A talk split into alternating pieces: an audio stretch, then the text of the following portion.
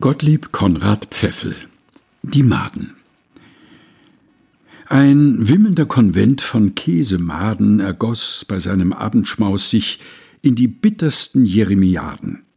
Man muss gestehen, so rief er aus, dass niemand in der Kunst zu schaden dem Menschen gleicht.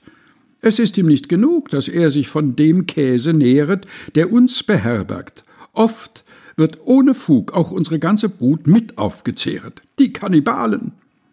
Ei, ihr dürfet sie, sprach hier das Oberhaupt der Kolonie, im Grunde darum nicht beneiden, denn wisst, wenn sie zu Grabe gehen, so werden wir in ihren Eingeweiden nach wenig Tagen auferstehen und unsere Rache nicht vergessen.